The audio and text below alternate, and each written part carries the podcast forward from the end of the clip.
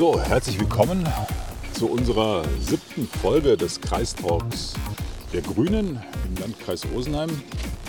Wir haben uns heute ein bisschen was Besonderes vorgenommen. Ich bin rausgegangen. Wir stehen hier in der Nähe des Simsees im Tal Kirchner Moos. Das ist eine Landschaft, sie in Oberbayern wahrscheinlich relativ häufig anzutreffen sind. So in der Ferne steigen so ein paar Hügel an. Es ist noch recht kahl, die Bäume, noch nicht recht viel Grün da draußen zu sehen. Man hört zum Hintergrund, die Vögel zwitschern schon ganz eifrig und wir stehen hier auf einer recht sumpfigen Wiese. Im Hintergrund, da plätschert so ein bisschen die Thalkirchner Ache und neben mir steht einer der Biberberater des Landkreises Rosenheim. Neben mir steht Robert Weinberger. Herzlich willkommen, Robert. Schön, dass du dir Zeit nimmst für den Spaziergang heute. Hallo Martin, es freut mich auch. Wo stehen wir hier eigentlich? Warum hast du mich jetzt hier zur nachtschlafender Zeit um 10 Uhr hier rausgelockt? Ja, also wir stehen hier an einem Biberdamm im Thalkirchner Moos. Und äh, es geht darum, dass wir hier ein bisschen über den Biber und seine Lebensweise uns unterhalten möchten. Und das ist, glaube ich, eine gute Zeit um 10 Uhr, da ist noch nicht so viel los, über dieses Thema zu sprechen. Man hört im Hintergrund vielleicht, es plätschert hier die äh, Thalkirchner Ache. Man sieht hier so einen Drahtverhau im Wasser stehen, dann liegen da so ein paar grünliche Plastikrohre und diese Plastikrohre führen, wenn man da mal näher hingeht, Ja. äh, durch einen Biberdamm durch. Da liegen ein paar Hölzer im Wasser, die stauen das Wasser hier auf. Das Wasser oberhalb fließt sehr, sehr ruhig oder fließt so gut wie gar nicht. Unterhalb schießt das Wasser aus diesem grünen Rohr raus und läuft dann weiter ab in Richtung Simsee. Das ist ein, ein Biberdamm, den hat der Biber vor Jahren schon geschaffen an dieser Stelle. Der Biber sucht sich ganz spezielle Stellen aus, wo er sein Habitat eigentlich verbessern kann. Und hier in dem speziellen Fall ging es darum, dass der Stau, der vorher ohne Drainage war, etwas zu hoch war für die Landwirtschaft. Und wir haben eine Begehung gemacht und haben dann festgestellt, dass man ohne den Biber jetzt zu schaden, äh, den Wasserstand im oberen Bereich regulieren kann, indem man hier ein paar Rohre einbaut. Damit ist der Wasserstand ehemals von ca. 50 cm auf 30 cm gefallen. Also der Biber hat seinen Lebensraum äh, behalten und die Landwirtschaft hat die Möglichkeit, durch die Absenkung ihre Flächen ohne Probleme zu bewirtschaften. Jetzt bist du Biberberater. Ähm, Man sieht es ja auch hier, es wird hier ein ganz schöner Aufwand betrieben, um den Biber hier zu halten. Vielleicht sollte man ein bisschen darüber reden, warum das hier so passiert und äh, was auch deine Aufgaben sind und warum es Leute wie dich überhaupt geben muss. Genau. Ich darf ein bisschen äh, ausholen. Wir haben ja in Bayern ca. 20.000 bis 22.000 Biber in 6.000 Revieren.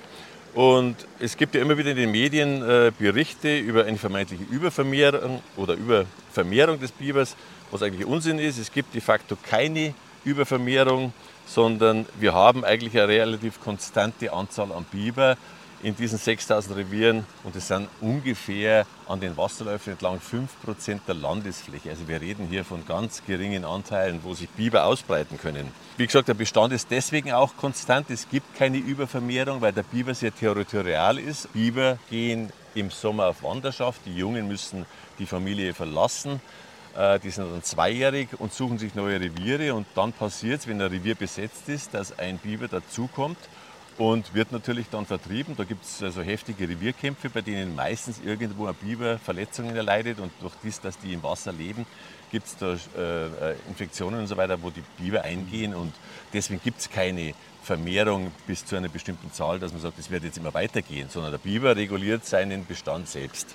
Das heißt, wenn ich jetzt hier auf diesen Damm schaue oder ein bisschen weiter oben ist dann wahrscheinlich auch die Biberburg, äh, da wohnt jetzt eigentlich nur eine Biberfamilie im Augenblick. In der Biberburg, die jetzt oberhalb des Damms ist, befindet sich eine Familie und eine Familie besteht meistens aus zwei Alttieren, den Jungen vom Vorjahr und einem neuen Wurf. Das heißt also maximal, und es gehen ja auch immer wieder junge Biber ein, gerade die Umstellung von der äh, Milch der Alttiere auf Grünfutter ist problematisch. Das heißt also, wir reden hier von circa vier bis fünf Biber in der Regel, ja, die sich in so einem großen Bereich äh, befinden. Und das ist jetzt ein Bereich, sage ich mal, vom Simsee hoch äh, bis über 1,5 bis 2 Kol- äh, Kilometer erstreckt sich so ein Revier.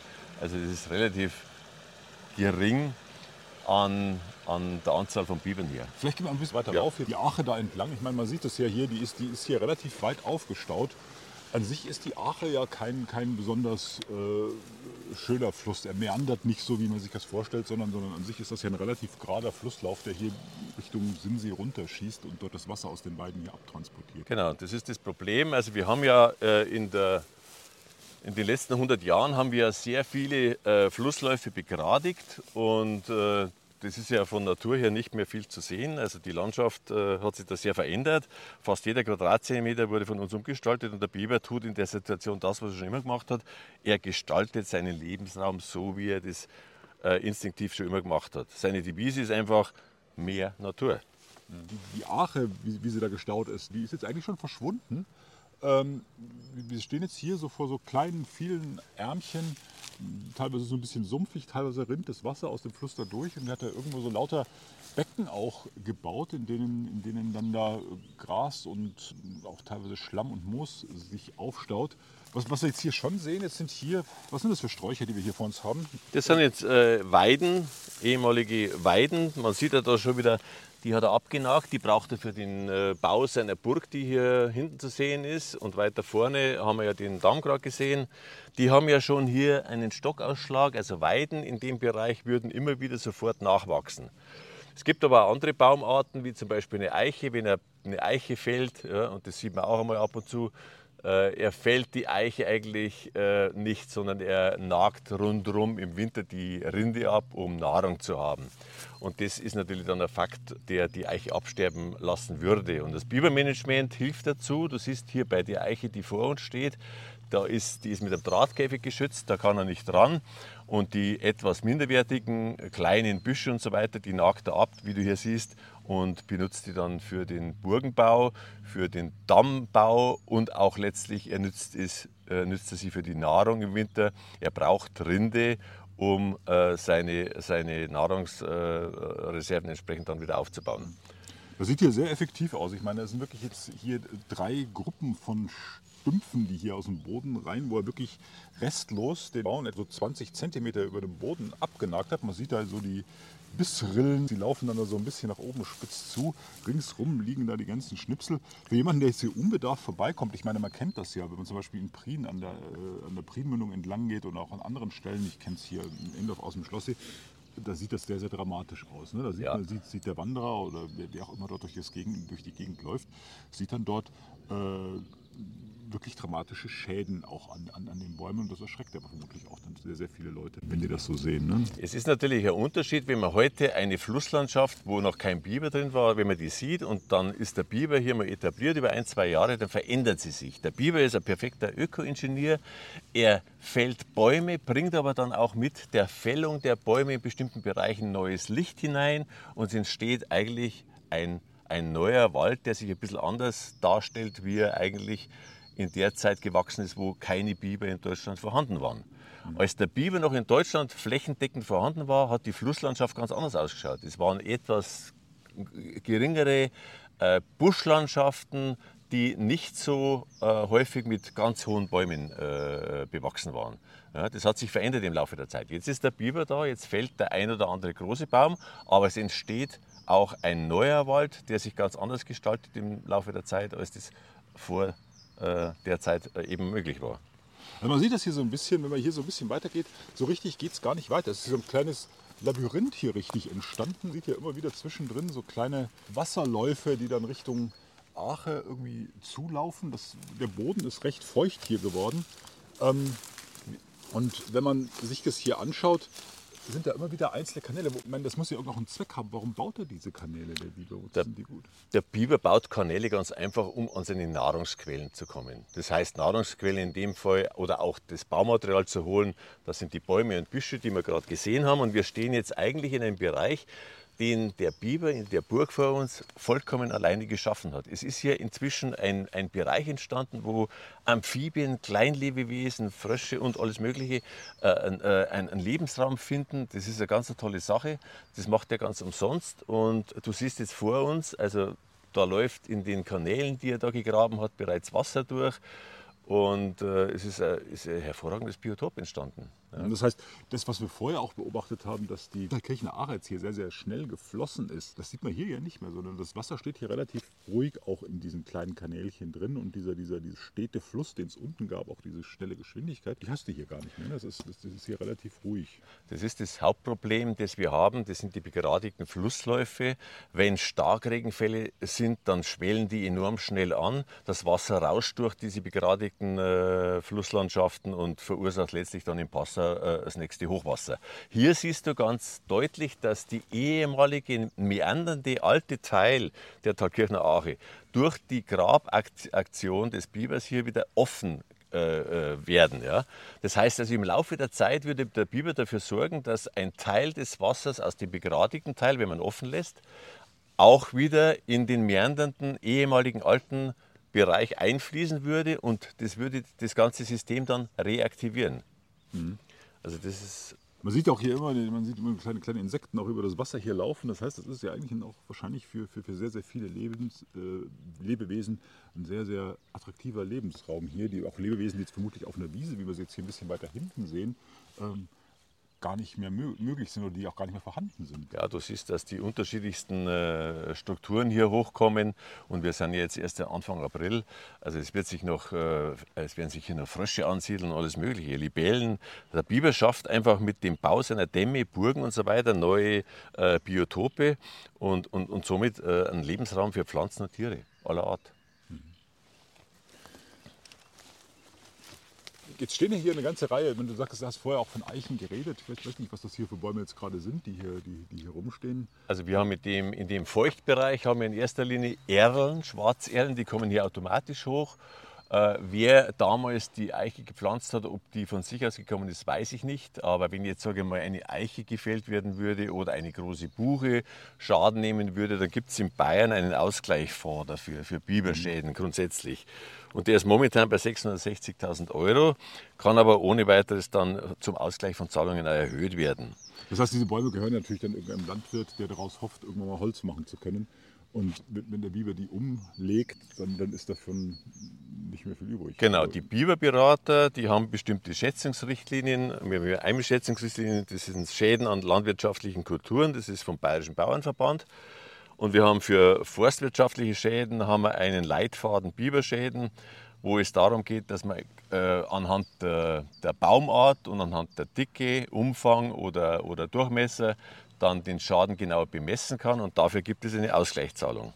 Und die Bedürfnisse dieser Ausgleichszahlung oder Ausgleichszahlung ist dafür da, die Bedürfnisse von Mensch und Tier eigentlich Natur ein bisschen in Einklang zu bringen, um die äh, Schäden auszugleichen, die der Landwirt in dem Fall oder der Grundbesitzer äh, erleiden würde. Aber so richtig scheint das ja nicht zu klappen. Ich meine, wenn wir uns hier umschauen, müssen wir so ein paar Schritte hier weitergehen. Dann fängt hier Grünland an. Das heißt, es wird ja wohl bewirtschaftet werden. Da wird ein Landwirt hier für sein Vieh das Gras rausholen und dort mähen regelmäßig wollen. Er wird wahrscheinlich hier auch in seinem Odelfassel regelmäßig über die Wiesen fahren. Das heißt, diese Konflikte, die es hier gibt, die sind ja wahrscheinlich mit den Ausgleichszahlungen nicht bereinigt. Gut, dafür haben wir aber das Bibermanagement. Ja, und das Bibermanagement versucht natürlich schon irgendwo zu vermitteln. Das heißt, in dem Fall haben wir ja die Möglichkeit geschaffen durch die Drainage im Damm, dass wir den Wasserstand, der durch den Damm entstanden ist, abgesenkt haben und die Bewirtschaftung der anliegenden äh, landwirtschaftlichen Flächen und Wiesen ohne weiteres und ohne Probleme möglich ist. Ja, es ist ja trotzdem so, dass, dass, dass ein Biber hier nicht sicher lebt. Sondern, also er hat mit Sicherheit auch keine Freunde. Das, man sieht das ja immer wieder, auch wenn man, wenn man allein äh, das Thema öffentlich aufgreift wird man angefeindet. Das wird ja dir nicht anders gehen. Oder? Das ist vollkommen richtig. Äh, und da muss man halt irgendwo dann einmal versuchen, in ein vernünftiges Gespräch zu kommen. Äh, da hilft unser der Schadenausgleich ein bisschen, also der Schadenfonds, dass man die Wellen ein bisschen glättet.